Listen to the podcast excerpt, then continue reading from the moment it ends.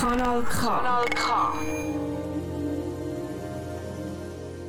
Hast du dich auch schon mal gefragt, warum sich dein Chef so arrogant verhält und sich Sachen herausnimmt, die du dir nie erlauben könntest?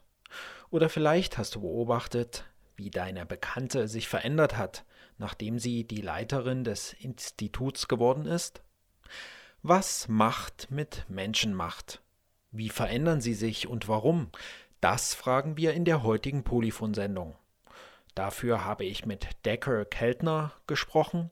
Er ist Psychologe an der Universität in Berkeley, Kalifornien und untersucht Macht schon seit über 20 Jahren. In seinem bekanntesten Experiment, dem Cookie-Experiment, hat er Gruppen von Probandinnen Aufgaben gegeben und dafür zufällig eine Gruppenleiterin festgelegt. Er wollte gar nicht untersuchen, wie die Gruppen die Aufgaben erledigen. Ihn hat interessiert, wie sich die Gruppen untereinander verhalten. Seine Mitarbeiterin hat einen Teller mit Cookies in den Raum gestellt, auf denen es ein mehr gab als die Teilnehmerinnen. Und siehe da, die ganz zufällig festgelegten Leiterinnen haben viel häufiger, ganz selbstverständlich, den zusätzlichen Keks genommen. Macht, so scheint es, kann Menschen sehr schnell verändern.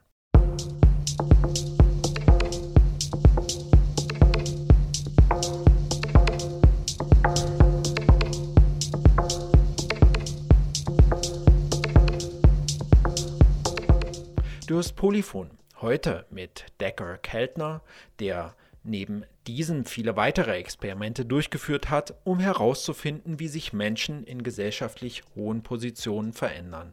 Leider hat die Zeit für eine deutsche Übersetzung nicht mehr gereicht. Ausnahmsweise gibt es diese Sendung auf Englisch. Wenn du das Interview mit deutscher Übersetzung nachhören möchtest, kannst du das in zwei Wochen auf polyphon.org tun. Ich bin Thomas und hier mein Interview mit Decker Keltner.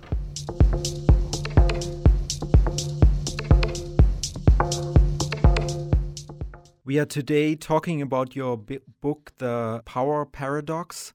And I was wondering what fascinates you about power.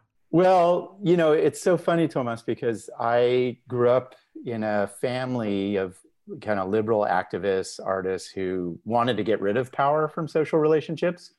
And what happened to me is, as I became a social scientist and I, a social psychologist, and I was studying how people eat and laugh and tease each other and judge each other and arrive at moral decisions, I started to realize that every human relationship, every interaction, every thought, every feeling we have is shaped by our power vis a vis other people. Uh, and so I just had to formulate a theory about how we get power and what does it do to us. And what is your um, approach to power? Do you what do you think about power? Is it something we need or something we we should get rid of? Do you have a personal idea of power? Yeah, I, it really changed over the 25 years I've been studying power, you know, and now I agree with Bertrand Russell, the great philosopher who said that much as energy is the basic dynamic in physics, power is the basic dynamic in our social lives. And, and what I feel more in a personal sense, Thomas, is that there are kind of a couple of broad approaches to power with a lot of nuance in between. One is more collaborative and cooperative, where you empower other people. And the world's been moving in that direction. Uh, and then the other is more authoritarian and coercive and Machiavellian. And we've seen a, a little rise in that in certain political play contexts. And my sense is uh, it, I really feel like the world is better off if we move more towards collaborative power and if we curtail and constrain authoritarian coercive power. And so that would be my one hope for the world. One of your main uh, question in your research and your book is how people change uh, when they gain power. How did you um, come to this question to to research uh, this question? Yeah, you know, I, I mean, part of it was um, just studying power for quite some time. And, you know, I would ask the groups that I'm teaching, talk about your favorite examples of the abuse of power, right? And, and they are, it's just a perennial, perpetual quality of our societies is that new politicians, sports figures, pop stars, religious leaders are always abusing power, even though they start off as really noble human beings and with uh, noble aspirations. You give them power and they suddenly change. And then the other thing that really struck me is, is one of the deep lessons of social psychology, which is personal, which is, you know, I, from one context to another, my behavior changed profoundly. And if I was around my friends, I was articulate and, you know, knew what I was saying and had great things to offer. If I'd get around my professor, suddenly I'd feel inarticulate and, and stupid. Uh, and, and that contextual variation in how we think and feel and behave had a lot to do with the power of the context, right? That uh, so those lessons, both historical and personal, raise this question that social psychology hadn't really taken on, which is what is power and what's it do to us? Can you tell us a little bit about your experiments that show how people in power change?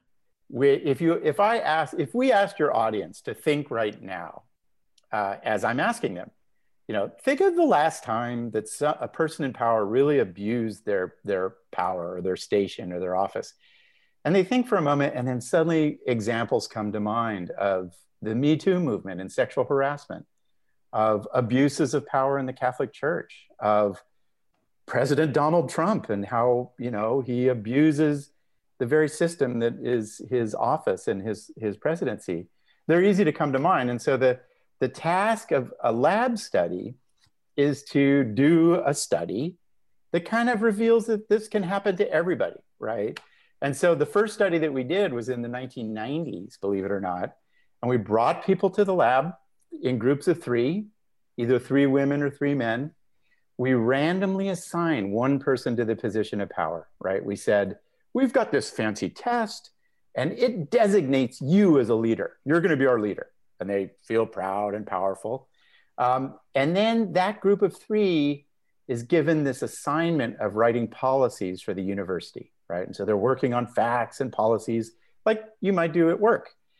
Halfway into the study, uh, and this is where the real study takes place, we put down a plate of chocolate chip cookies. There are five cookies. Everybody enjoys a chocolate chip cookie because they're working away on an experiment. Uh, most groups leave one cookie because politeness is really important. So the question is who took that extra cookie, right? The fifth cookie. And lo and behold, it was our person in the position of power randomly assigned.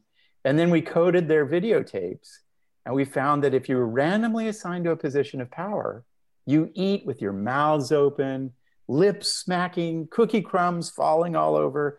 And, and what that tells us and why people love that study is this is random assignment. You know, you you don't it's not that you've earned your way to this position of power it affects the most basic of social behaviors which is how do we eat and when we have power we violate the laws of convention and cooperation.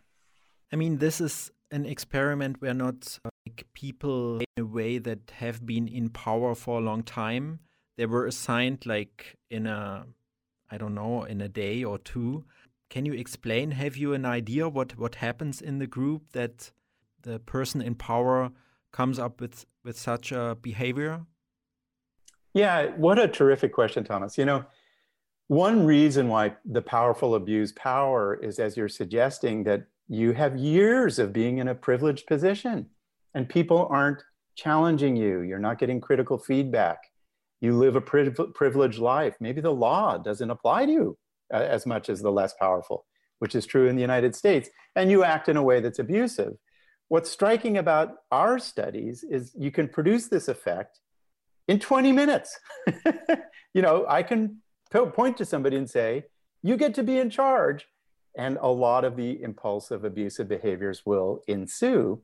And how we think about that is that power has this direct effect upon your brain, right? It and there are a lot of nice studies showing that when you feel powerful, the dopamine circuits are more active, which means you want to go get rewards and satisfy your desires. When you feel powerful, randomly assigned, the empathic regions of your brain are deactivated, right? You're no longer attending to people as carefully. So you put those two sort of quick shifts brought about by power together of power makes my reward circuitry more active and I'm not attending to other people. And suddenly you can understand why if I randomly assign somebody to power, they swear more, they take more cookies, they flirt more, they take candy from a candy jar that was meant for kids. You know, it just makes you more impulsive uh, through these quick acting effects upon the brain. Decker Keltner hat noch mehrere Experimente gemacht. Viele davon sind sehr unterhaltsam. Einmal hat er seine Probandin gebeten, sich ein E auf die Stirn zu malen. Und zwar genau so herum, dass das Gegenüber es richtig herumlesen kann. Seine Probandin aus einer höheren gesellschaftlichen Klasse oder in einer höheren gesellschaftlichen Position haben das deutlich weniger geschafft. Für Decker-Keltner ein Anzeichen dafür, dass sie sich viel weniger in andere Menschen hineinversetzen können als Menschen in weniger machtvollen Positionen. But you also say that not only the person in power changes uh, with not getting so much feedback, um, starting to think that uh, that he or she is is much better and more capable than the others. Also, the underlings of, for example, in uh, in superior, start to think that the superior is better and better suited for for his or her position. How come? Yeah, you know that's one of the most unsettling tendencies about social hierarchies because hierarchies of power or privilege or wealth or education have built into them the tendency to rationalize them and justify them you know? And so there is this tendency within social hierarchies for people to assume that the people at the top have special qualities. Maybe they're born leaders. Maybe they are you know super individuals to justify, or complementarily, uh, in the United States, when we justify hierarchies, we often uh, come up with racist explanations for why people of color should not be leaders, right?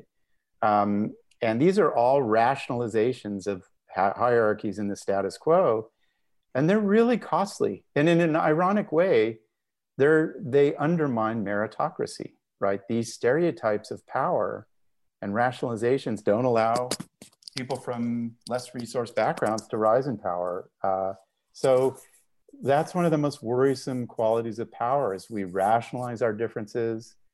Um, we, you know, we forgive people in power who do inappropriate things, which happens all the time, just to preserve the status quo.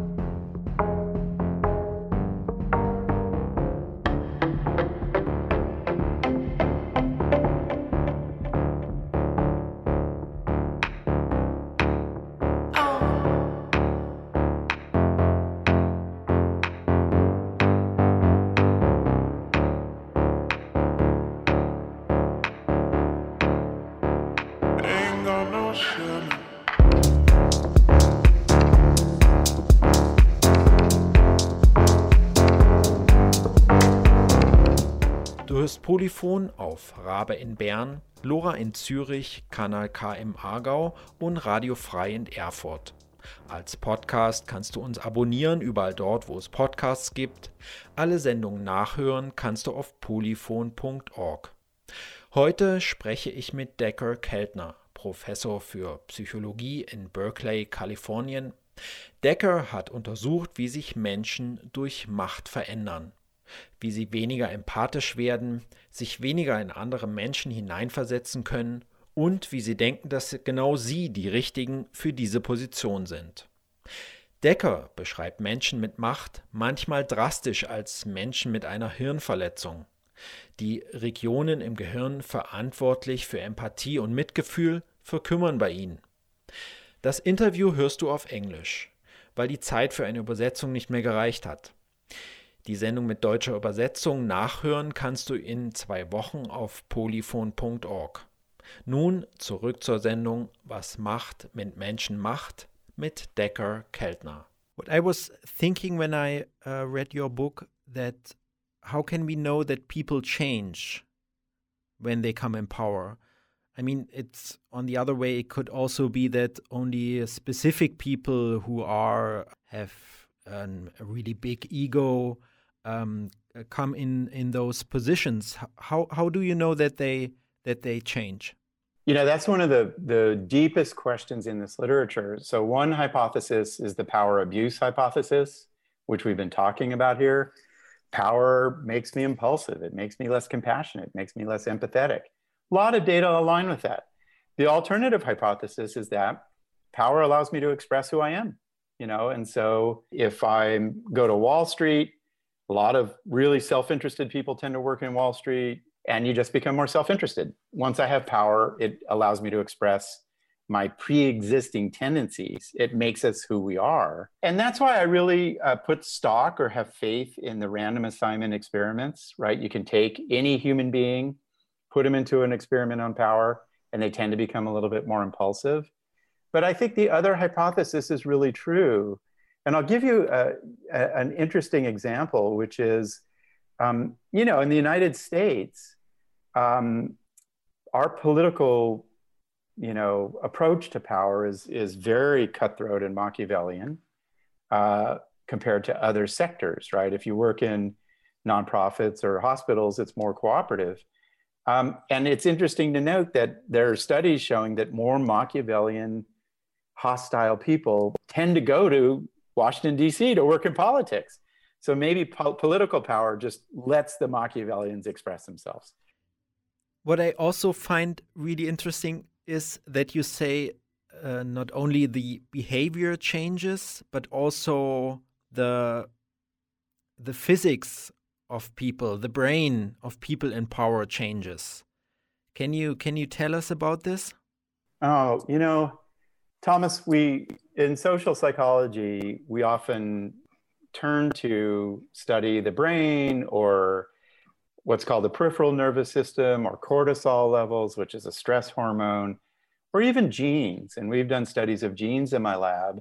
And, and the studies show that power, you know, if I think about a time I really felt powerful, or I'm given the assignment of being in a position of power, that deactivates the empathy regions of the brain and the mirroring system where we mirror other people. If I have privilege over other people, our research shows, and I'm shown uh, a film of kids with cancer, really sad and compassion inducing. Um, we know that the vagus nerve, this large bundle of nerves in your chest, helps you act with altruism. If I'm powerful or if I have privilege, I show less activation in the vagus nerve when I see images of suffering. That's dramatic proof of what we've been talking about. And I really want to uh, bring your audience's attention to the complement too, which is that if I don't have power or if I don't have a sense of agency or influence where in any sector of life, I have more cortisol in my bloodstream, which is the stress hormone. I have elevated blood pressure. I have more inflammation through my immune system. Uh, this fits Bertrand Russell's view that power is a basic dimension of life.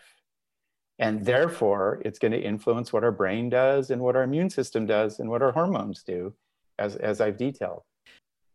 Dacher, for me, it was really entertaining sometimes your your experiments. Um, in one, you measured or you counted the cars uh, that that stopped at the pedestrian zone uh, on a street and looked uh, what which which cars um, stopped more and which less, and the the, the cheaper ones uh, stopped uh, much more than the the more expensive ones.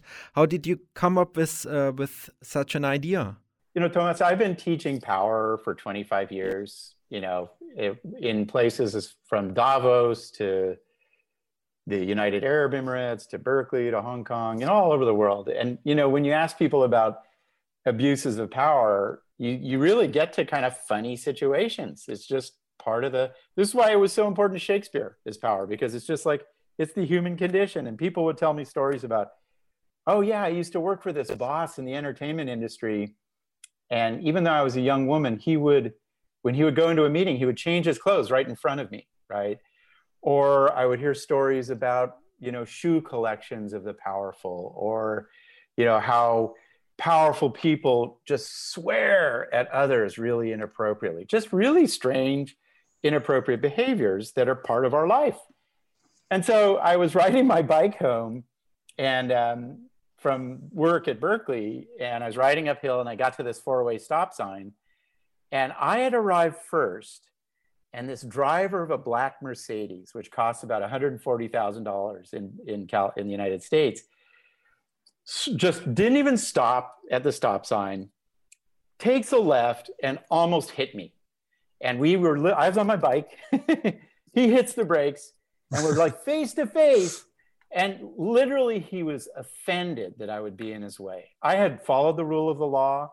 My life was on the line. This guy had broken the law. And so my students and I were like, let's do the study. So, what we did in the United States, there are pedestrian zones where they have white stripes, uh, very visible, and it's California law that if you're driving, you have to stop if a pedestrian is near that pedestrian zone. So very simply, we put a Berkeley undergraduate student at the edge of the pedestrian zone. We had another student hiding, and we waited for cars to approach uh, by themselves. We made sure they saw the pedestrian, and we simply tallied up do drivers of poor and wealthy cars differ? And what we found is if you drive a poor car, you stop 100% of the time. If you drive a fancy car, like a big Mercedes, um, you drive through the pedestrian zone 46% of the time. Uh, that is a huge effect. 100% of the time, drivers of inexpensive cars, less powerful, are following the law. Almost half of the time, drivers of fancy cars are not. You know, and I just have to say, Thomas, I was on it. It, it moved me so. I was on a radio program talking about that study, which touched a lot of people. And this this police officer called in from Florida, and he said, "You know, um, I I usually don't agree with people from Berkeley, but I have to." but I have to tell you, when I stop drivers of poor cars and give them a ticket, they apologize. They say they're going to do better. They're really remorseful. When I drive, drive, when I stop drivers in fancy neighborhoods with fancy cars, they give me a lecture about how I'm wrong. You know, and I was like, there you go. Even the police know this to be true. Your book is called The Power Paradox. On the one hand, you describe people that are changed by power as less empathetic and with less sympathy, but you also assert that uh, they come to power with exactly these capabilities. How come? Yeah, you know, it, it's so interesting. And in the Power Paradox, this book, I in part chart how power has changed over time, right? And we, you know, if you look at hunter gatherer societies, the people who got power were fair, socially intelligent, they connected people, they're courageous, they had a lot of virtue. and then what you see in our human history for 10, 15,000 years is we shifted to a more aggressive, violent model of power, especially Dark Ages, Machiavelli, etc. Uh, a lot of data suggests that in the last 30 to 40 years, Thomas, we've been moving more towards collaborative models of power at work, in families, in terms of you know neighborhood dynamics. There has been a rise in right-wing authoritarianism in the last four or five years, but in general, we're moving towards this more collaborative model.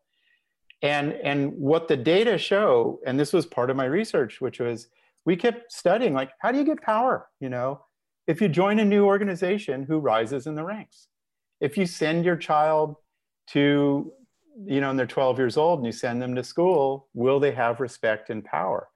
Um, whose ideas have influence in science or art? And it tended to be uh, people who knew how to move people in their social network, who had good connections, who were empathetic and emotionally intelligent. Um, then what that says is we rise in power through social intelligence, but then power diminishes those abilities as we've been talking about. And that's why it's paradoxical, you know, which is you, you know, you look at a politician um, like Bill Clinton, who had enormous social intelligence and was brilliant with other people and empathetic, and then power undermined his abilities. Or you look at a John F. Kennedy, you know, charismatic, you know, moving leader. And then once he got to office, he did the Bay of Pigs uh, invasion, which was a massive, stupid disaster, right? This happens time and time again because of this paradoxical dynamic of power. Unfortunately, we don't live in a society uh, where people always just gain power. Many people just have power and are born in this uh, position and with this status. What impact does it have on people who are born in, let's say, the upper class? As I started to study power, then my lab started to study social class, money, privilege, education uh, and and inequality, which is a relative of social class, and you know social class and privilege um, is different from one country to the next. It's going to be different in Switzerland or France or England or China or India and the United States. But in general, um, we can say a couple of things. You know, one is that privilege you know, in different countries, replicated around the world, produces very greedy, impulsive, uh, narrow minded behaviors uh, that we've been talking about, uh, unethical tendencies. And then the second thing is that it's worsened in contexts of economic inequality like the United States.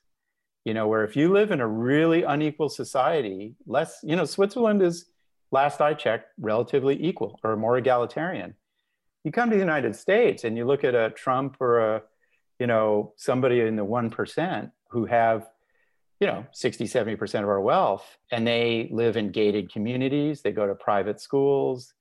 Uh, they go to private universities with different admissions processes. The law treats them differently. They go to country clubs. They don't even have access to the rest of society.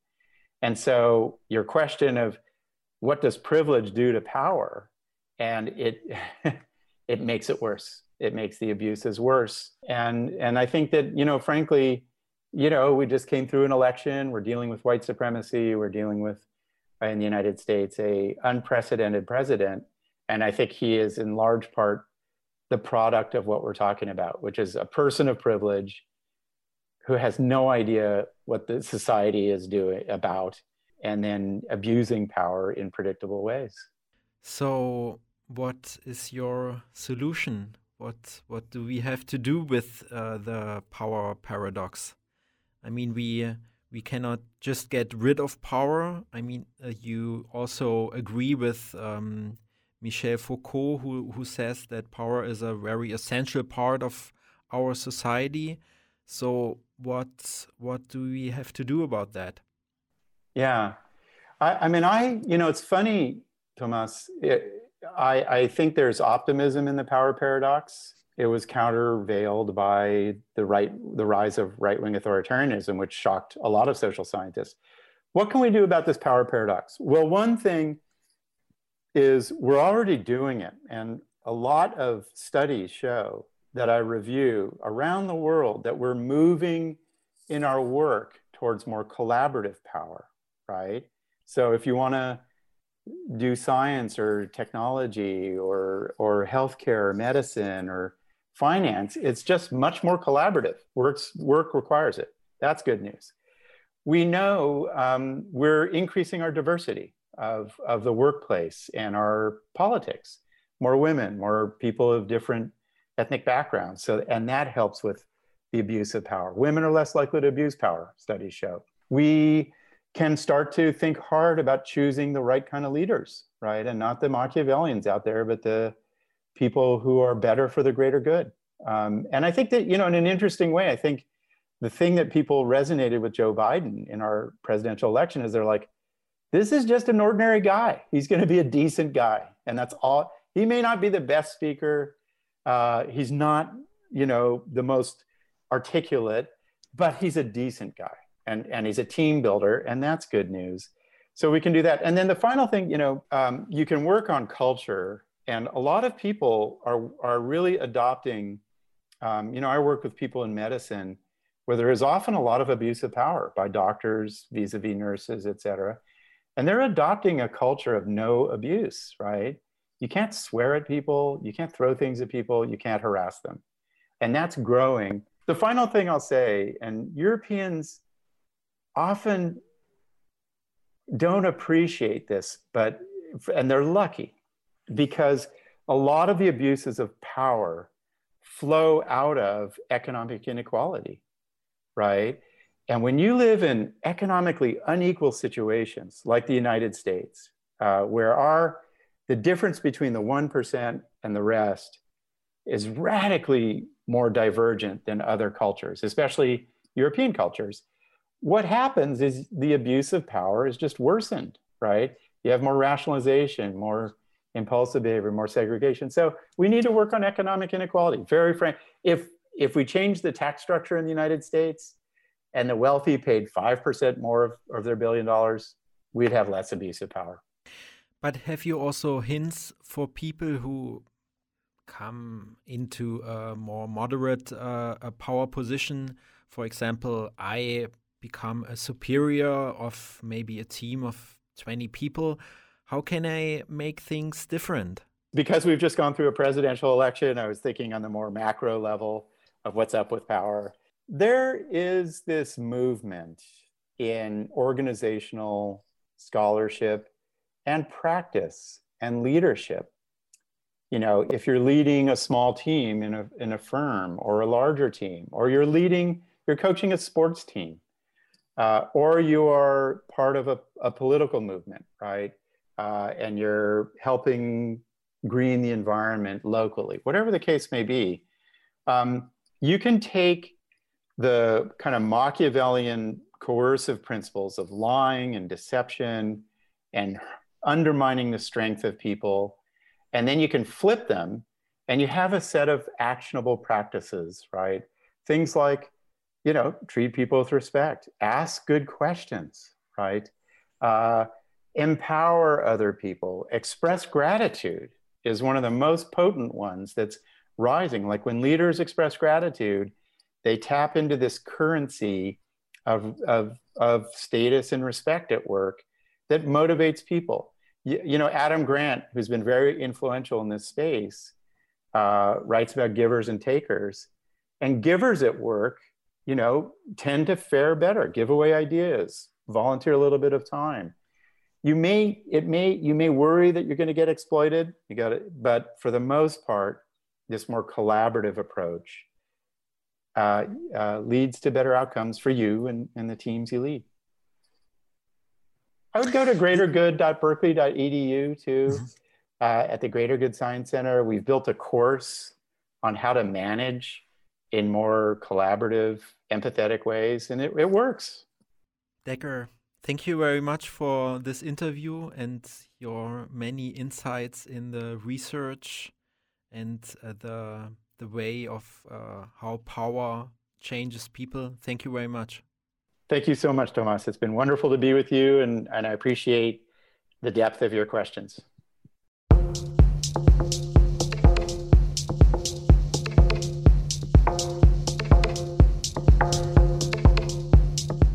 Das war die heutige Polyphon-Sendung Was Macht mit Menschen macht mit Decker Keltner von der Universität in Berkeley, Kalifornien. Wenn du die Sendung mit deutscher Übersetzung nachhören möchtest, dann in zwei Wochen auf polyphon.org. Wenn du mehr über die Experimente von Decker Keltner wissen möchtest, dann in sein Buch Das Machtparadox. Es ist erschienen im Campus Verlag.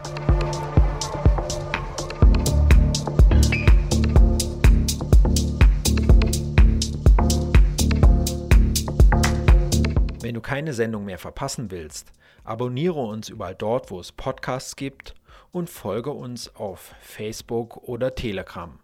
Bis in vier Wochen wieder. Macht's gut.